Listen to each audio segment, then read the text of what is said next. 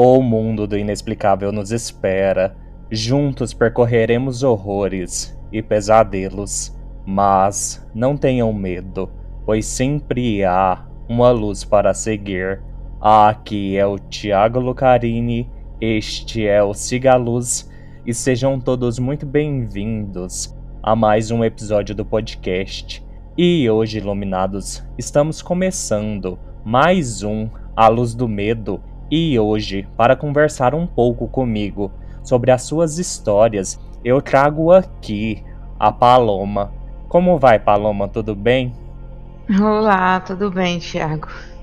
Primeiramente, Paloma, eu gostaria de dizer que é um prazer te receber aqui no Cigaluz e eu estou muito feliz que você tenha se disposto a vir aqui contar as suas histórias.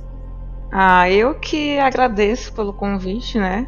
E para mim não é um problema falar a respeito, já que eu converso sobre isso com na roda de amigos. Então, o que é contar isso em um podcast, né? é, com certeza. Paloma, para começar, eu queria saber de você como que começa os seus primeiros contatos com esse mundo sobrenatural. Bom, é, a primeira lembrança que eu tenho foi em 2005 eu tinha de 11 para 12 anos de idade. E na época eu estudava numa escola particular, né, uma escola católica. Eu tinha saído da, de um dia de prova, fui para casa e quando eu chego em casa, minha mãe pede para eu fazer um café para ela. E quando eu chego na cozinha, que eu coloco a água no fogo, que eu viro para o sentido do meu quarto, eu vejo uma mulher loira com uma roupa branca entrando no meu quarto. E até então eu achei que fosse minha mãe, por conta que minha mãe é loira na época, né? E aí eu fui até meu quarto, abri a porta, chamei por ela e não vi ninguém. E aí eu saí correndo pro quarto da minha mãe gritando muito porque eu tinha visto ela entrar no meu quarto, sendo que até então não era ela. Então assim, essa pelo menos essa foi a primeira coisa que eu me recorde assim, né, de ter vivenciado apesar de que eu gostava muito na época de assistir o Linha Direta, né? Mas eu sabia que aquilo era algo assim fictício, que era tudo assim histórias, né? E até então não se passava nenhum momento que pudesse de fato acontecer algo do tipo. Tanto que eu, na inocência, achei que fosse minha mãe entrando no quarto e até então fui lá, abri a porta, chamei por ela, entrei no quarto e que eu vi que não tinha ninguém, eu saí correndo com medo eu fico pensando para depois como que você fica nessa casa sozinha tendo experimentado uma situação dessa. Bom, eu fiquei com bastante medo na época. Eu lembro que eu passei um pouco mais de um mês dormindo com a minha mãe no quarto. Meu pai se deslocou para dormir no meu quarto e eu dormia com ela no quarto que seria dos meus pais, né? Porque de fato eu não tinha mais coragem de dormir sozinha. E ainda teve a situação que na época a luz do meu quarto tinha queimado e toda vez acabavam que esqueciam de trocar a luz do quarto, e, ou seja, chegava à noite e ficava extremamente escuro o meu quarto. E eu não tinha coragem nem sequer de entrar para pegar uma roupa sozinha, ir tomar um banho para trocar de roupa. Então sempre tinha que alguém entrar comigo e eu fazer o que tinha de fazer e sair rapidamente. Então dificilmente eu ficava sozinha no meu quarto, pelo menos o, o, o, primeiro mês que isso aconteceu. E aí a poeira foi baixando, né? Eu fui ficando mais tranquila, fui esquecendo, até porque eu era muito, muito nova, né? Então, depois de um mês, eu fui conseguindo retornar, retornar a dormir no meu quarto mesmo. E aí, depois, mais pra frente disso, o que mais vai acontecer com você? Depois desse episódio, por muitas vezes porque além desses episódios eu eram associados a sonambulismo, a terror noturno. Então às vezes meio que acabava de acontecer algo e eu saía correndo, gritando pela casa, muito assustada. Só que por muitas vezes eu não estava nem sequer consciente, né? Eu estava dormindo. E por muitas vezes isso até mesmo já agora adulta, com quase 30 anos, me acontece, né, de estar dormindo e ver coisas, porque é, o exemplo que eu até dei ontem, conversando aqui no apartamento, que quando a gente dorme, se alguém tentar abrir o nosso olho, a nossa pupila vai para trás. E eu não, eu mesmo dormindo, eu abro o olho, então para quem estiver dentro de casa, eu estou acordada, estou lúcida, estou conversando, só que não, eu estou dormindo, mas estou enxergando tudo. Então, por ter essa fragilidade psíquica, digamos assim, né, o meu consciente está mais frágil de perceber as coisas, acaba que eu consigo ver essas coisas e me assustando e nesse susto eu acordar muito desesperada, despertar, né, digamos assim. Então, mesmo de adulta, ainda acontece coisas do tipo desde a minha infância. Paloma, eu tenho uma experiência que ela foi um tanto bizarra. Eu nunca fui sonâmbulo, mas é uma coisa que eu confesso que se eu tivesse me assustaria bastante. Eu já contei essa história em algum momento aqui no, no Cigaluz. Eu acho que eu já mandei ela para outro podcast também. Eu fui com minha irmã ver o filme Invocação do Mal 2. E no filme, não sei se você já chegou a ver, mas a Janet, a menina lá que é possuída, no decorrer do filme ela é carregada pelo demônio do quarto dela pra sala. E durante o filme eu ficava pensando assim, retrucando na minha cabeça, cara, que coisa idiota. Quem que não vai acordar com um demônio carregando você no meio da noite? E fiquei com aquilo, sabe? Aquela coisa meio de chacota, mas só na minha cabeça. Tá, juro pra você, Paloma, Uns dois ou três dias depois, eu não sou sonâmbulo, eu nunca dormi assim e acordei em outro lugar, mas nessa noite, do nada eu senti que minha cama tava muito desconfortável. Sim. E eu acordei, cara, no sofá da sala da minha casa, com a minha coberta. Eu não durmo em sofá, não tinha como minha mãe me carregar, porque minha mãe como se diz, ela não dá conta de me carregar com meus 85 quilos. Meu padrasto tava dormindo. Eu odeio dormir no sofá. E eu não tenho explicação porque aconteceu nesse dia, nessa noite. Tanto que depois disso, eu fiquei umas quatro noites ou mais com medo de dormir e acordar fora da minha cama. Ai, meu Deus. Eu acho que esse podcast vai render umas boas horas. Porque eu realmente tenho muitas histórias parecidas ao que você acabou de mencionar. Porque assim, por muitas vezes eu tive a oportunidade de conversar com a minha mãe. E às vezes eu me pego um pouco pensando se essas coisas que acontecem comigo possa ser, digamos que, algo passado dela para mim. Porque a minha mãe na infância, ela era sonâmbula. E a casa que ela morava na infância, que inclusive é um quarteirão do apartamento no qual eu estou agora, ele dele para a rodoviária dá uns 5, 6 quarteirões. É bem próximo. E ela sonâmbula à noite, abriu o portão e foi até a rodoviária, dormindo. Credo. E por outras vezes minha mãe chegava até o portão para poder abrir o portão dormindo. Minha avó acordava, via aquilo e colocava minha mãe de volta para dormir, né? E aí ela colocava, como na época eles eram bem humildes, né? Uhum. Então eram várias redes em um cômodo, então minha avó colocava minha mãe no cômodo mais distante da porta para ficar realmente bem difícil dela passar. Até ela chegar na porta, ela ter, teria que passar por várias redes. E aí minha avó começou a utilizar dessa estratégia. Quando foi minha mãe já adulta, minha mãe já estava com meu pai e até então, salvo engano, eu acho que ela nem tinha intenções ainda de me ter. Ela me conta que é, teve uma situação que na época, antigamente, o, o auge dos jogos de, de azar ou de sorte né, era o jogo do bicho. E aí ela, uma amiga dela chegou para ela e disse que ela tinha ido no cemitério e aí tinha pego um terço de escolheu lá um, túmulo, pegou o terço lá do defunto, chamou pelo defunto e disse: "Olha, fulano, se você me der o número do jogo do bicho, eu mando rezar uma missa para você". E nisso, ela obteve o um número, ela jogou, ela ganhou e mandou rezar a missa pro tal defunto. E aí ela deu a dica de a, a receitinha de bolo para minha mãe. Minha mãe, que não é besta, chamou uma amiga e foi com essa amiga no cemitério. Afinal, ela não ia só. Ela tinha coragem, mas não tanta. Pegou lá o. pegou lá o. Escolheu né, o túmulo. É, pegou o terço, disse lá o nome lá do, do, do defunto e disse os mesmos disseram. Se você me der o número do jogo do bicho, eu vou lá e mando rezar uma missa para você. Nisso ela me conta que levou o terço para casa e estava ela e meu pai em casa. Chegando lá, ela pendura o terço no armador do quarto e vai dormir, normal. Até que do nada ela acorda muito assustada, porque ela escuta, na época tinha aqueles baús de beira de cama, né? Uhum. E aí o baú de madeira, ela escutou o baú bater muito forte, como se fosse alguém abrindo e fechando de uma vez. E aí ela acordou muito assustada, gritando, e meu pai do lado não ouviu nada, se assustou com o grito dela. E aí ela disse o que aconteceu, ele rondou a casa inteira achando que fosse ladrão e não tinha ninguém.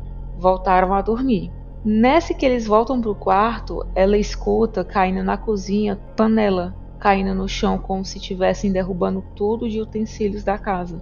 E mais uma vez ela se assusta, acorda meu pai com o susto, meu pai vasculha a casa novamente, a cozinha estava normal, né? Não tinha nada caído no, no chão e não tinha ladrão, não tinha nada na casa. E aí eles voltam pro quarto, se deitam.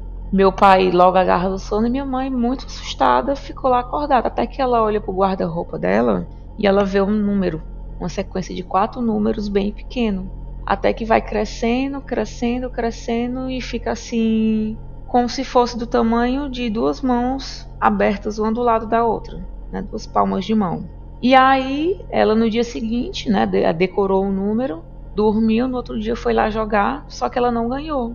E isso ela ficou muito revoltada, pegou o terço, disse que ia fazer mais isso, aí a amiga dela pegou, disse que ia devolver o terço, mas acabou ficando com esse terço. Quando ela chega para a amiga dela que tinha feito a primeira vez para contar, a amiga dela não tinha dito que era para jogar três dias seguidos até dar certo. E aí minha mãe já estava muito assustada, não queria mais saber, disse que não, não, ia mais ficar mais dois dias com aquele texto, porque a noite anterior tinha sido terrível para ela dormir. E nisso meu pai saía para trabalhar à noite, quando voltava, ela começava a gritar dentro de casa porque via coisas. E ela me conta que isso com ela parou quando ela me teve.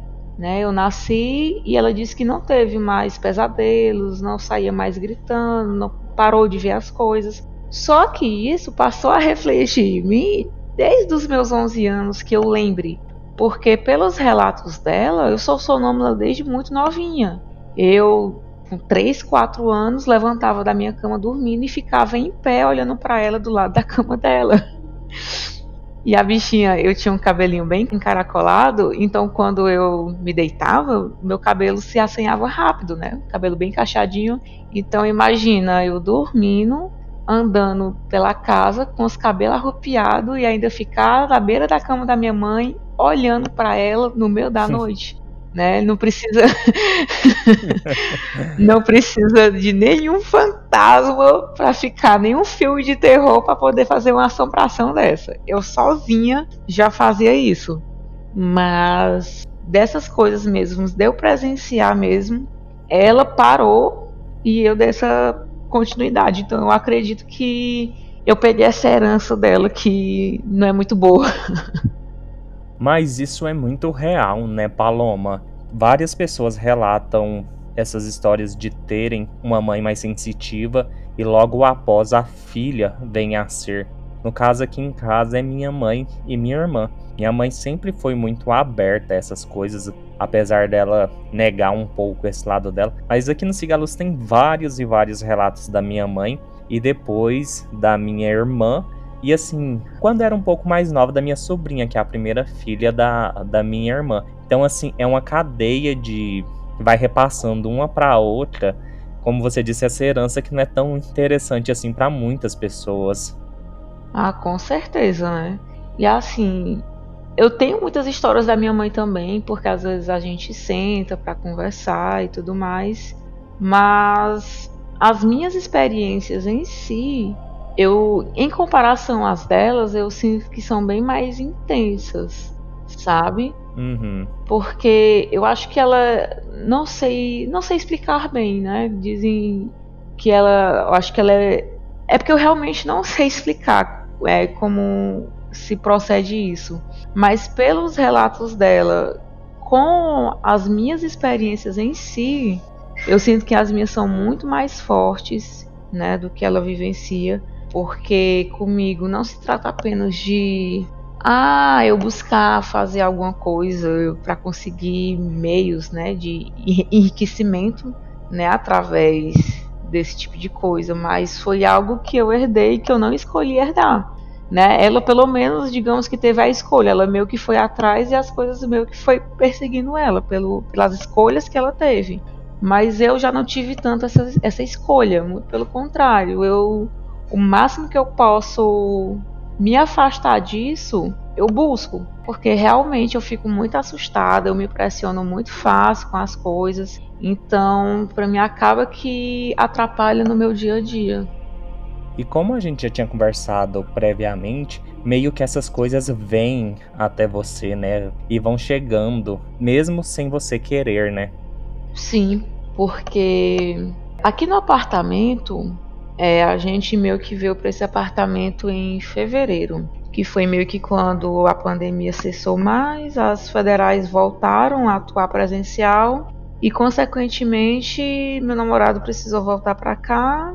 E para que eu possa dar esse suporte a ele, eu passo uma boa parte do, do meu tempo aqui com ele. Então, até então, eu não tinha presença desse tipo de coisa aqui no apartamento até mais ou menos umas 3 a 4 semanas né? Eu na minha casa mesmo acontecia determinadas situações, mas eram bem espaçadas, como por exemplo, uma das vezes que foi muito intenso para mim, eu estava no meu quarto assistindo, era passava era de frente com o Gabi ainda. Isso foi o que 2015, 2016 mais ou menos. E aí eu ia cochilando, quando eu olho para a porta do meu quarto, e eu vejo várias caranguejeiras, daquelas bem pretona, grandona, subindo na, na porta do meu quarto. E eu tenho aracnofobia.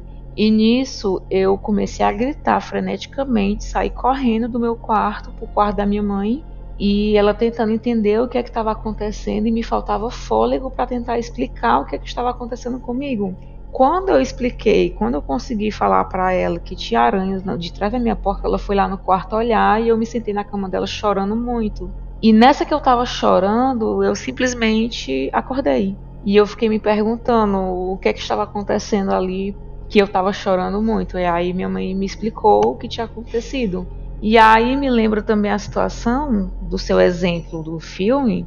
Eu lembro bastante de uma época que tava, estavam se anunciando que tinham um meteoro perto da Terra. E, é, não se sabiam se a gravidade ia puxar esse meteoro para a Terra, ainda era algo muito certo. E estava passando em todos os jornais a matéria, né? Eu comentava com a minha mãe, eu estava vendo no celular, né, na internet. Até que quando eu dormi, eu simplesmente só saí correndo, gritando pela casa, desesperada, porque eu tinha olhado pela janela do meu quarto e, de, e, quando eu digo olhado, eu não estava sonhando, eu não sonhei que eu olhava pela janela, eu de fato estava de pé no meu quarto, olhando pela janela e via um meteoro se aproximar da Terra de fato. E aí eu saía correndo para o quarto da minha mãe, apontando para o céu e com falta de ar, tentando explicar para ela que o meteoro estava se aproximando. E nisso eu não estava nem sequer consciente. E aí, até eu conseguir explicar, até eu acordar e entender o que estava acontecendo, era todo um processo. E aí, eu não sei bem se aquilo era algo de querer causar um susto em mim, né? Porque já tive conversando com pessoas da Ubanda, né? E eles falam que esses espíritos eles gostam muito de mexer com o emocional da gente. Por mais que a gente pense que tente explicar determinados fenômenos, né? Às vezes a gente se impressiona com determinada situação. No seu caso, você pode ter ficado impressionado com a cena do filme e eles terem se aproveitado desse momento, dessa circunstância. Assim como eu fiquei impressionada com a questão do meteoro em si. É meio como você falou mesmo eles vão usar de um medo de alguma coisa que fica no seu subconsciente para te afetar de alguma forma na vida real. Por exemplo, eu passei essa semana literalmente com muito medo. E eu acredito que você, após isso, as suas próprias reações físicas, como ficar ofegante, ficar com muito medo, sei lá, eu acho que é uma coisa que desestabiliza a gente de alguma forma. E eu acho que nesse desestabilizar enfraquece a gente, seja espiritualmente ou seja como for, e isso acaba virando uma porta de entrada ainda mais forte para eles. Não sei se ficou um pouco confuso, mas a questão é, eles fazem com que a gente sinta medo para a gente enfraquecer espiritualmente, para eles continuarem ao redor da gente.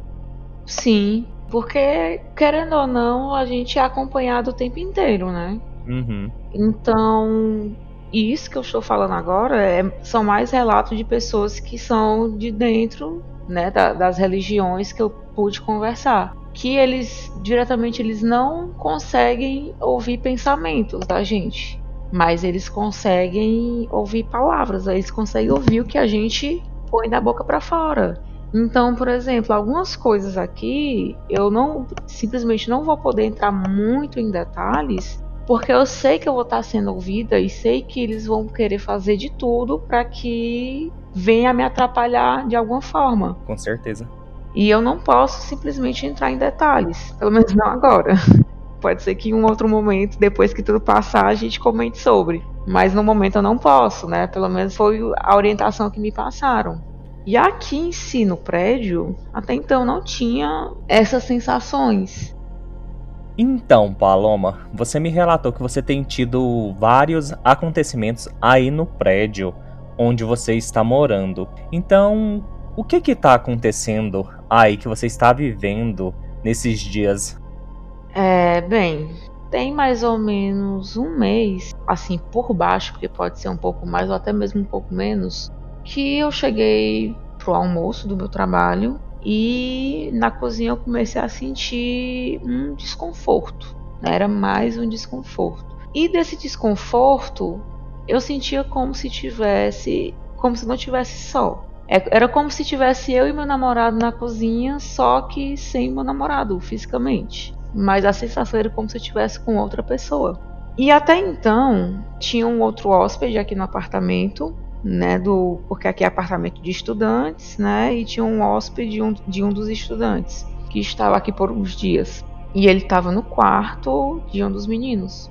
Quando eu me viro pro sentido da porta da sala, da cozinha para a sala, que eu olho para a altura como se fosse para a altura das pernas, eu vejo só umas pernas terminando de passar para o sentido do quarto desse menino. E eram as pernas de uma pessoa branca não sei dizer ao certo se era de homem ou se era de mulher, mas eram as pernas que não eram cabeludas e era uma pessoa de pele branca. Mas não não pense que era branca assim igual os fantasmas que a gente vê em filmes, não. Era realmente como se fosse uma pessoa de pele clara, né, uma pessoa real. E no que eu olhei, eu fui até o quarto, perguntei se ele tinha ido até a sala, ele disse que não.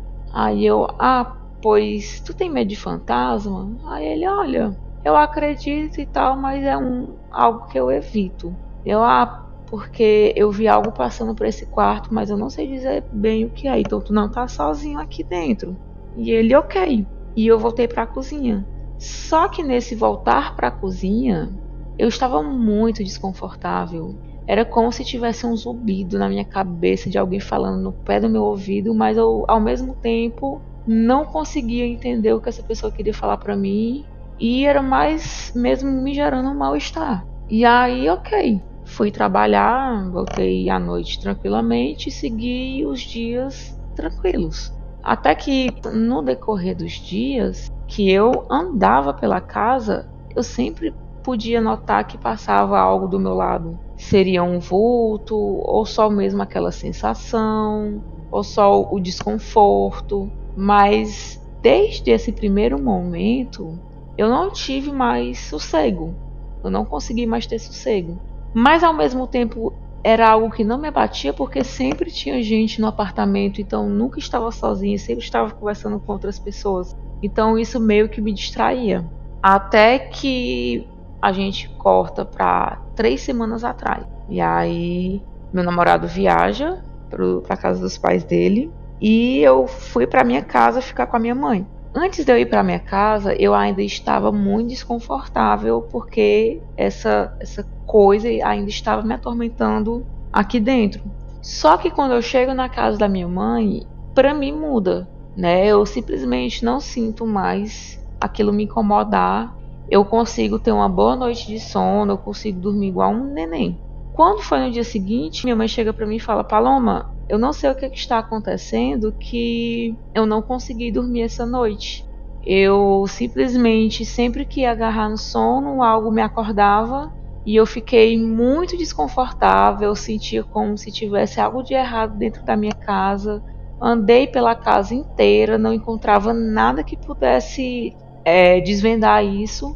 E sempre que eu voltava para dormir, que eu ia cochilar, essa coisa me acordava e, enfim, eu vim dormir 5 horas da manhã. E eu, mãe, pois quem trouxe essa coisa para dentro da sua casa fui eu. Ela simplesmente disse para mim, menina, deixa disso tu não trouxe nada, não tem nada disso. Apesar de que ela acredita muito nessas coisas. E aí eu disse para ela: "Não, mãe, de fato eu trouxe isso para casa. Eu estou vivendo isso no apartamento. Já tem uns dias que eu não estou é, tendo sossego. Meu sono não é o mesmo, né? Durante o dia eu sinto essa, é, essa perturbação. E quando eu vim para cá, para me acalmou, mas para você não. E isso eu não tinha nem sequer comentado com ela antes. Eu vim comentar logo após ela vir se queixar para mim. E aí foi o final de semana inteiro esse desconforto para ela, né, de não conseguir dormir e para mim foi mil maravilhas. Até que eu volto pro apartamento há duas semanas atrás. É, meu namorado foi na farmácia comprar uma medicação para ele, isso já quase meia-noite. E eu fiquei sozinha no quarto, né? Aqui no apartamento dele eu durmo de rede. E aí, nisso eu deitada, e nisso eu estava lúcida, né? Ou seja, não estava assim meio dormindo, eu estava realmente acordada, deitada. Quando eu olho para o comprimento da rede, sentido os punhos, eu vejo várias aranhas subindo na minha rede, né? E aí eu meio que limpo os olhos para tentar enxergar direito aquilo e aí quando eu olho novamente não tinha nada. Até que eu chego, e isso eu não tinha comentado com meu namorado, eu vim comentar isso com ele ontem, que ontem eventualmente os outros moradores vieram relatar que também estavam vendo coisas, sonhando coisas, sentindo, né? E foi onde eu entrei na conversa. Mas enfim, e aí eu procurei, quando eu vi essa história das das aranhas na minha rede, eu procurei, eu conversei com uma pessoa aleatoriamente, a gente falando de espíritos e tal. E essa pessoa me conta que ela é da Ubanda e tudo mais. Ela explicou vagamente o que era isso que eu estava vendo. Ela falava de espíritos zombeteiros, são espíritos que gostam de brincar, de lhe assustar, mas que eles não trazem assim benefícios. a única coisa que ele faz é como se fosse um espírito brincalhão. Então ele meio que brinca com as suas emoções, com seus medos. E aí foi onde ela me ensinou, é, me deu dicas do que fazer em situações como essa. E aí a gente passa uma semana inteira, e dessa semana inteira que passa foi onde acontece a situação mais intensa que eu, eu acho que para mim de muito tempo, eu não diria, eu não diria de toda a minha vida, porque já teve outras situações que eu posso até narrar para você um pouco mais à frente, mas fazia muito tempo que eu não passava por algo do tipo e eu vim passar essa semana. Eu estava dormindo, isso já de madrugada.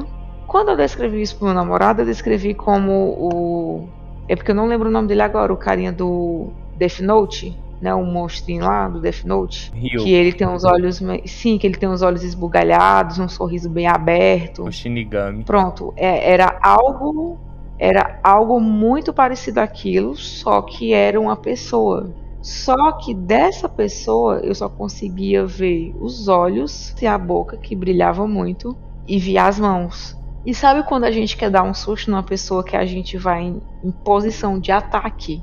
As mãos para frente e faz ah! e abre os olhos, dá um grito e abre as mãos, pronto. Era basicamente assim que ele ficava para mim, só que sem emitir nenhum som. Ele fazia uma careta bem feia de sorrir, um, um sorriso bem largo, né, deixando claro que os dentes eram dentes humanos, mas a boca era bem grande e os olhos bem brilhantes. E eu lembro quando eu vi isso, eu comecei a gritar freneticamente dentro do quarto e chorando.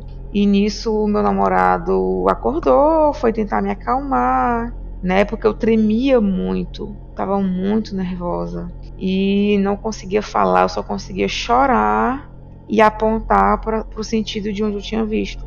E ele, o coitado, sem entender nada do que estava acontecendo, só sabia passar a mão na minha cabeça, mandando eu me acalmar, até que eu me acalmei e voltei a dormir. E aí no dia seguinte eu expliquei para ele o que tinha acontecido. Ele ficou meio assim, porque até, até porque até um certo ponto ele é um pouco cético, apesar de dele ter relatado ter tido alguma experiência muito tempo atrás, mas por conta do ateísmo dele, então ele acaba se tornando um, um pouco cético sobre a temática, apesar dele gostar muito, mas ele leva como um, apenas uma história, né? Igual um filme que a gente assiste e a gente sabe que ali são pessoas encenando, né? Mas enfim. E aí foi onde eu procurei novamente, conversei e aí ela fala de espíritos zombeteiros, que eles fazem de fato isso, tanto de assustar a gente, porque eles não fazem isso por vontade deles, é como se eles fossem mandado de outras entidades. Desde o dia desse episódio, que tem um pouco mais de uma semana, foi que intensificou todas as aparições para mim. É, como constantemente eu estou na cozinha fazendo alguma coisa, seja lavando louça ou fazendo comida, né? Mas sempre eu estou passando por lá. E como a estrutura do prédio é bem antiga, na cozinha tem como se fosse uma janela alta, só como se fosse uma janela de ventilação, que ainda é a, é a madeira, a janela original do prédio, não, não foi trocado numa reforma. Ou seja, esse prédio é mais velho do que eu, tem mais de 30 anos, muito mais do que 30 anos. E ainda algum, algumas partes desse prédio ainda é estrutura original. Então as janelas ela tem as bandeirolas, né? não sei como é que vocês chamam aí, que tem essa que ele abre e fecha, mas ele fica constantemente aberto para o sentido do da parte externa do prédio, para a parte do corredor, de onde ficam as escadas, enfim. E eu sempre, sempre que eu estou na cozinha, sempre vejo pessoas andando pelo prédio. E só que eu não sei descrever se é homem ou se é mulher, porque como eu sou baixa, então, mesmo que seja de fato uma pessoa real passando, eu só consigo ver a parte final da testa para começar o topo da cabeça.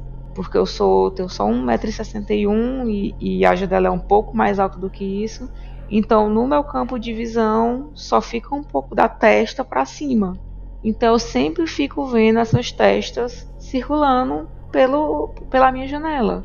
E às vezes, quando eu estou um pouquinho mais distante, que dá para ver um pouco mais, eu vejo que tem algo passando, mas eu não escuto pegadas. Eu não escuto gente abrindo é, o portão das suas casas, abrindo a porta. Porque, como é um prédio antigo, ele tem uma acústica péssima. De, de tipo, isso que eu estou conversando com você aqui agora, provavelmente se tiver alguém lá no corredor vai estar tá ouvindo toda a minha conversa, porque vaza som o prédio inteiro. Então, todo mundo que transita pelo prédio a gente escuta. Se tem gente saindo de casa, a gente escuta, ou chegando, a gente escuta. Então a gente escuta tudo. E essas coisas que eu vejo eu não escuto nada, eu só simplesmente vejo. É, credo, você tá falando, eu tô arrupiando aqui. Então, pra mim, é muito desconfortável.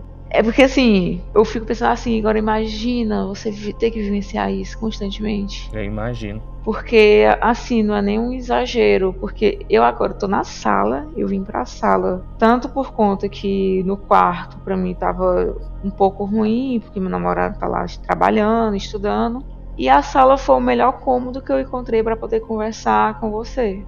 E da sala, a minha visão daqui é a janela da rua, que nessa janela da rua é uma janela de vidro, que nessa o dono, né, ele trocou, então é um, uma janela nova. E essa janela, ela, como ela tem um fumê, ela reflete um pouco dentro de casa. Então eu fico muito vendo, olhando para essa janela e um pouco desconfortável em olhar para essa janela, porque volta e meia eu vejo alguma coisa nessa janela.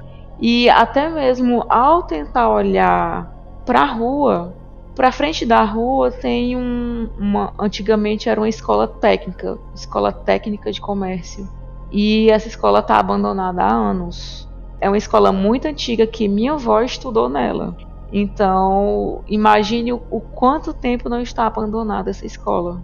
E se eu tento olhar para a cozinha, Nossa. eu só tenho a visão da janela.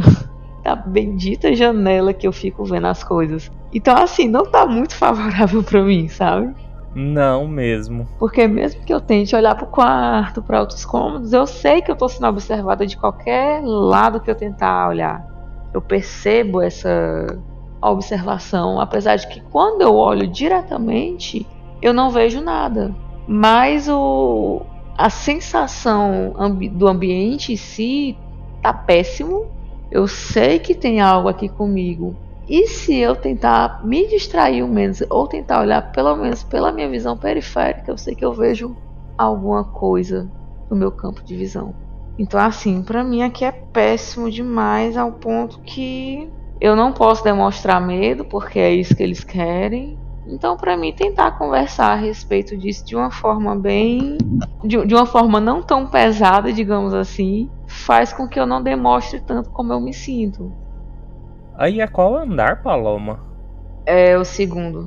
Porque geralmente tem uma coisa, né, com numeração, numerologia.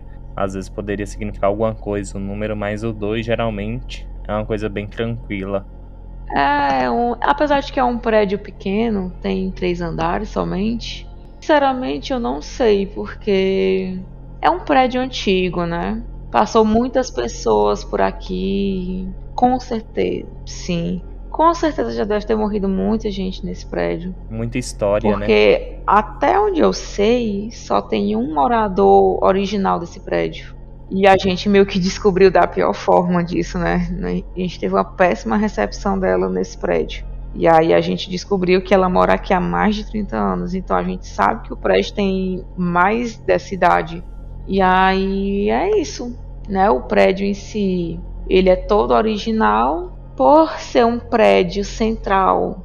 Tudo ao redor desse prédio é estrutura original porque é patrimônio histórico, é tombado, então não pode se mexer muito na estrutura externa, tampouco na interna. Pode se mexer muito pouca coisa por patrimônios antigos da cidade. Então, querendo ou não, acaba ficando.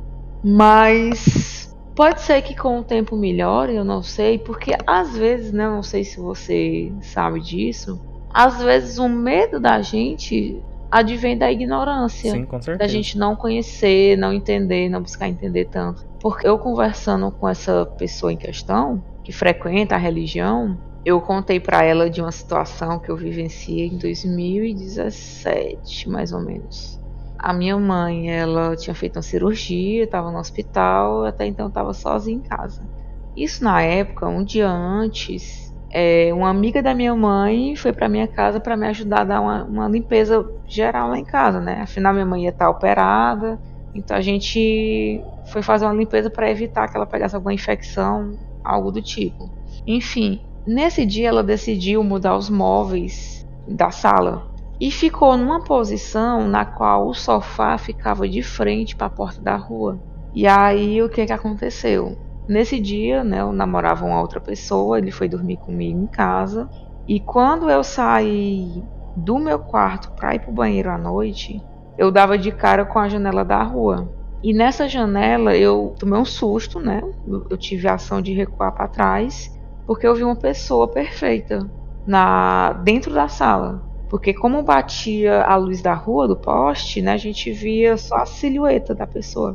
E aí eu me assustei, eu dei um grito e tudo, então ele se levantou para ver o que era, me guiou até o banheiro e me trouxe de volta pro quarto. E ele disse: "Não, foi só impressão sua, não tem nada ali na sala não". E eu, OK, né, confiei nele. Quando foi no dia seguinte, depois de um bom tempo e tudo, ele pegou e me falou: "Não, de fato eu também vi uma pessoa na sala, mas como eu tava mais é, não estava assustado nem nada, eu vi que não era nada demais e deixei passar. Aí eu fiquei pensando em tudo, mas ficou por isso. Quando eram as 10 horas da manhã, minha mãe, minha tia tinha me avisado que a minha mãe já ia vir de alta, que eu ficasse esperando para receber ela. Então eu fiquei na sala sentada no sofá ouvindo música. Quando eu olho para frente, eu vi uma pessoa saindo como se ele tivesse sentado do meu lado, levantando e indo sentido da porta da rua. Só que dessa vez né? No começo eu contei para você que eu só consegui ver uma perna, eu nunca conseguia ver uma imagem completa de uma pessoa. Mas nesse dia eu vi uma imagem completa de uma pessoa. E como descrever? Sabe, é, nessas novelas que passam aquele homem sertanejo raiz, Uhum. que é aquele senhor, aquele velhinho meio corcudinha, no meio do carroçal andando com a sua pazinha inchada nas costas. Uhum. E ele tá com aquela roupinha social que alguém deu para ele, então é a única roupa que ele usa, né? Uma calça social marrom com uma blusa bege e um chapéu mesmo de sertanejo na cabeça. Pronto. Essa foi o homem que eu vi. E ele tinha uma pele morena. E ele era um homem bem tranquilo, assim, mais ou menos da minha altura, de 1,60m, 1,65m no máximo. E ele foi pro sentido da rua. E nessa hora eu me arrepiei inteira. E eu fiquei muito assustada. E eu, menina, não vou ficar dentro de casa, não. Aí eu peguei o. Era dia de passar o carro do lixo, eu tirei o lixo e fui pra calçada. Quando eu coloco o lixo na calçada, que eu me viro pra entrar dentro de casa, esse mesmo homem que tava saindo no sentido da porta da rua, ele passou por detrás de mim descendo a rua, indo embora. E aí eu fiquei muito impressionada nesse dia, muito impressionada. Eu contei pra minha mãe e tudo mais. Só que a minha mãe na época até então ela achava assim, ah, quando são espíritos que às vezes acompanham a gente, ficam pela casa. Como houve uma mudança de imóveis, ele se chateou e saiu da casa. Só que fica uma explicação, tipo, o que, é que tem a ver um, eu mudar um, um móvel? O que, é que ele tem a ver com um móvel? Ele fica escondido atrás de um móvel. Então, assim, é, é que nem a piada do Mário. O Mário, que Mário? Aquele atrás do armário. Enfim, a gente precisa descontrair um pouco, né? Porque. É, com certeza. Ele vai falar assim: ah, não, Paloma, você mudou o meu sofá, Paloma, eu vou embora dessa casa. Então, né? E aí ela pegou e me disse que era. Era um espírito de cura, que agora eu não vou lembrar o nome, mas posso pesquisar rapidamente que ela, ela simplesmente disse que era. Sabe aquela, aquelas mulheres que a gente procura para rezar? Ai, meu filho tá doente, vou levar numa rezadeira? Pronto.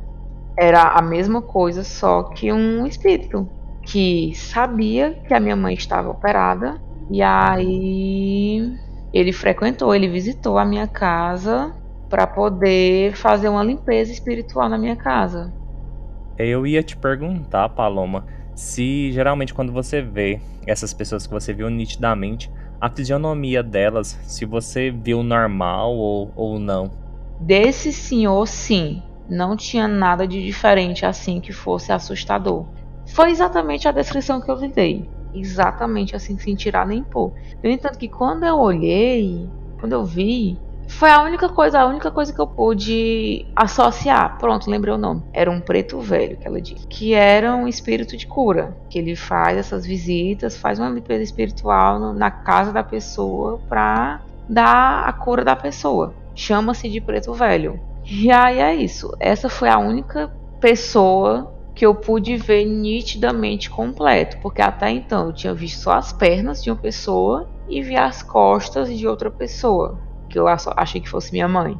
E esse espírito zombeteiro que eu só vi os olhos, a boca e as mãos, né? Ou seja, nem o formato do rosto, a cor de pele eu não vi. Era como se tivesse os olhos e a boca solta no ar e as mãos flutuando também, tentando uhum. me assustar. Se for colocar assim, o preto velho foi o único que conseguiu se materializar completamente para você, né? Sim, sim. O único que conseguiu. Até então, e o único que eu me lembre, né, sinceramente, o único que eu me lembre de ter visto por completo. Porque né, na minha casa, né, eu já tive outras experiências do tipo, já do tipo de ter a sensação de estarem tentando arrancar a minha alma e eu estar tá com os meus braços amarrados. E, tipo, é, chamam de paralisia do sono. Sim. E aí eu acordar e estar com os meus braços amarrados para trás pedindo socorro sem conseguir me mexer, com o meu corpo curvado na cama, como se eu estivesse passando por uma sessão de exorcismo, né? Sendo que não tinha nada por perto de mim, assim, fisicamente. Só que fazia todas essa, essas situações que eu vivenciei na minha casa, é, eu moro nessa, nessa casa tem 12 anos. Então, assim, são, foram situações espaçadas em 12 anos. Né? Então, a gente vê que é muita coisa, mas se você colocar dentro de uma faixa de 12 anos, foi pouquíssimo do que eu estou vivenciando aqui em um Com mês certeza. nesse prédio, porque é basicamente todo dia. E por mais que seja uma conversa que para mim eu estou tentando levar da forma mais pacífica, tentando amenizar a situação, né? Não está sendo fácil. É, eu estou sentindo que eu estou sendo incomodada aqui constantemente porque eu estou expondo pessoas que talvez, né, espíritos que talvez não quisessem estar sendo expostos, né? Não sei como vai ser minha noite de sono hoje. Talvez eu lhe dê um feedback amanhã pelo WhatsApp. mas no momento da conversa, para mim tá um pouco puxado, mas estou levando porque eu não vou me render a isso, né? Não posso, na verdade. Paloma, eu acho que a nossa conversa aqui também, já pela extensão, já tá mais que encaminhando para o fim, até porque eu não quero que você fique nessa situação de estresse que você está aí. É, você tem mais alguma coisa que você gostaria de falar? Bom, no mais, eu acho que não. Eu acho que eu pude é, contar muito das minhas experiências que eu pude lembrar, pude até contar alguns relatos da minha mãe, né? Já que partiu dela, né? Porque a, minha mãe em si mesma, ela tem muitas histórias. Porque ela mesma, assim, passando aqui rapidamente por uma situação que ela me contou na época, para você ver, quando eu digo que eu não escolhi ter e ela escolheu ter, é porque de fato ela escolheu ter. Porque ela diz que ela conta que na adolescência dela, juntou todos os amigos dela da rua e foi fazer aquele tabuleiro Ouija. Não sei, ela não me explicou como ela fez o, o, ritual e tudo mais. Só sei que foi com um copo de vidro e esse copo eles derrubaram e quebrou o copo. E ela relata que no prédio que ela fez a brincadeira em si, ela e os colegas dela passaram muito tempo sendo atormentado por aquilo que eles estavam mexendo. A gente sabe que hoje a gente algumas situações, brincadeiras, né, como essa do tabuleiro, ficou muito popularizada até por conta de alguns filmes, é, propagandas, né, notícias a respeito e as pessoas meio que ridicularizando.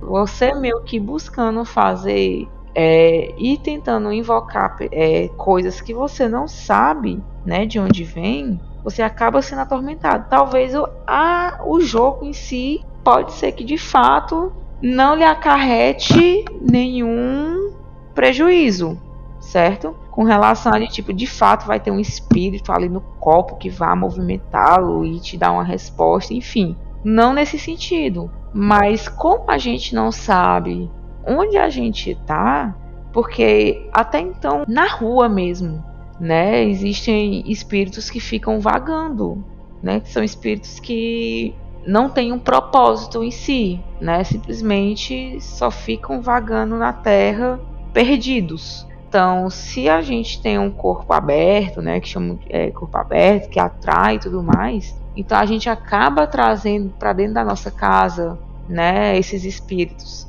Como já teve situações de eu eu ir trabalhar. Eu sou enfermeira, né? Não sei se eu comentei isso com você. Durante o dia eu trabalho na atenção primária à saúde e à noite eu dava aula na faculdade. E nesse dia que eu vim da faculdade, é, na minha casa hoje tem sete gatos.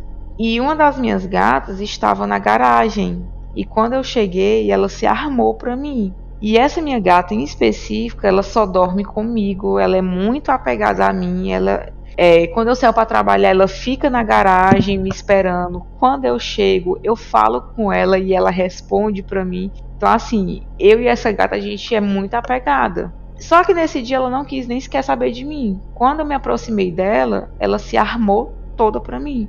E eu achei aquilo muito estranho. Eu peguei ela no colo e entrei pro quarto da minha mãe com ela. No que eu entro no quarto da minha mãe, ela pula do meu colo e volta para a garagem e fica toda armada. E aí eu chamo minha mãe, olha aqui, mãe, como a, a minha gata tá estranha. A minha gatinha tá muito é, esquisita, toda arrepiada. Ela, não, Paloma, é porque tu trouxe alguma coisa da rua e ela tá tentando tirar isso de casa. Talvez eu até possa associar, porque dizem que gato, né, faz, faz esse tipo de limpeza, né? E aí eu não sei, porque depois que, como essa gata foi a primeira gata que chegou na minha casa, ela, depois que ela chegou, a gente diminuiu a questão das visagens, porque minha mãe também via. E aí depois que minha gata chegou, a gente foi diminuindo a frequência e na medida que foi chegando mais gatos, porque a gente tinha começou a ver aparecer gato doente na minha porta, e a gente começou a pegar para cuidar do gato, a gente castrava e procurava adoção né? E aí acabou que os gatos mais deficientes acabou ficando, a gente não conseguiu um lar para eles e a gente não tinha coragem de pôr na rua. Então atualmente eu tô com sete gatos com algum tipo de deficiência, mas que estão saudáveis, né? A deficiência é o quê? Ou é ceguinho, ou é manco de uma perninha, né? Mas que clinicamente estão saudáveis. E desde então a gente não via mais nada.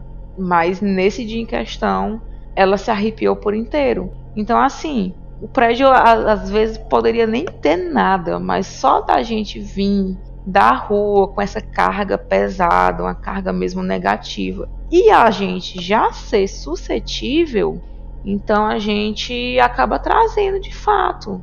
Então, assim, a ignorância, né? Porque não é todas as pessoas que conhecem é uma religião, né, a Ubanda em si é uma religião ainda que sofre um tanto de preconceitos, né, pela ignorância em si das pessoas. Então elas mesmo não sabem que podem estar levando esse tipo de coisa para dentro de casa. Então a gente nunca vai saber se aquilo que a gente está trazendo é algo bom ou é algo ruim.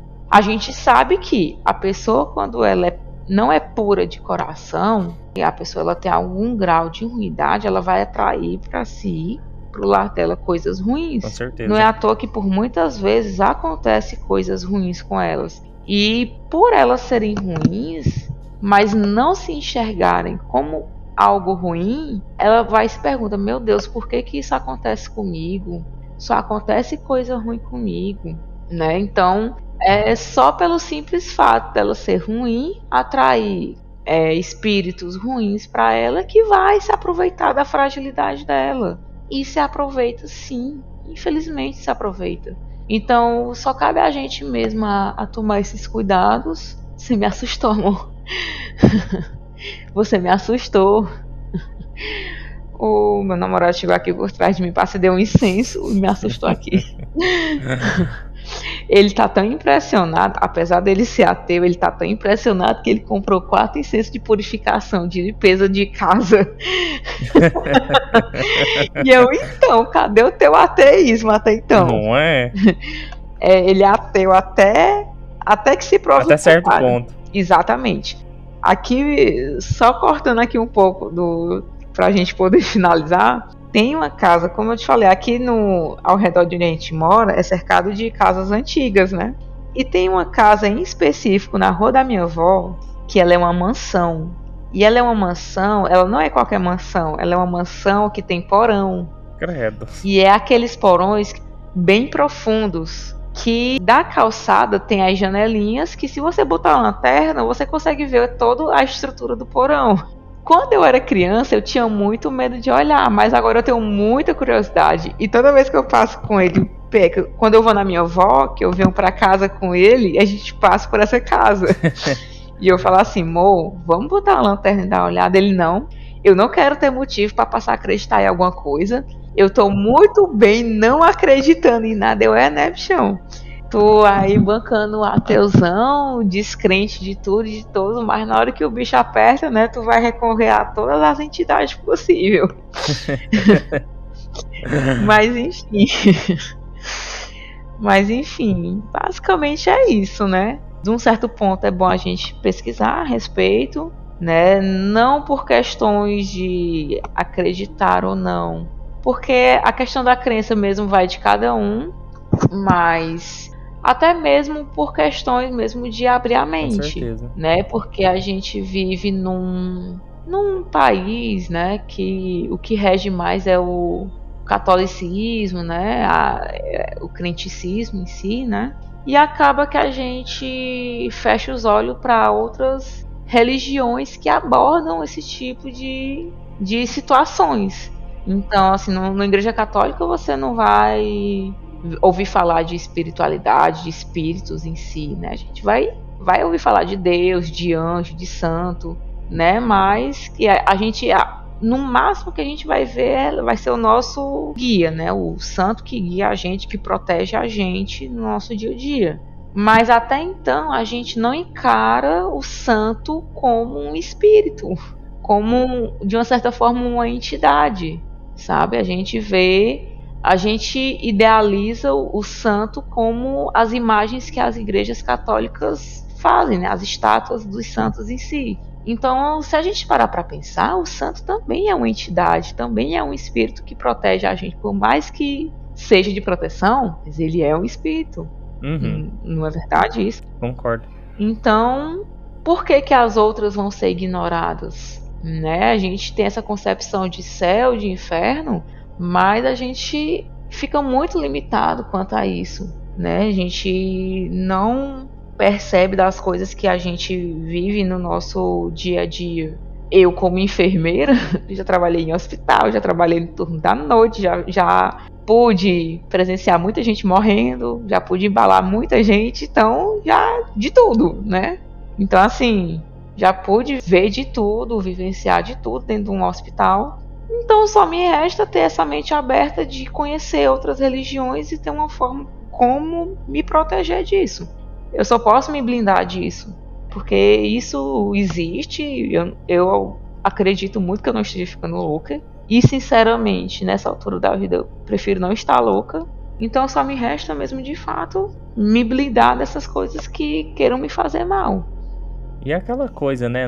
Na dúvida, respeite. Sim, com certeza.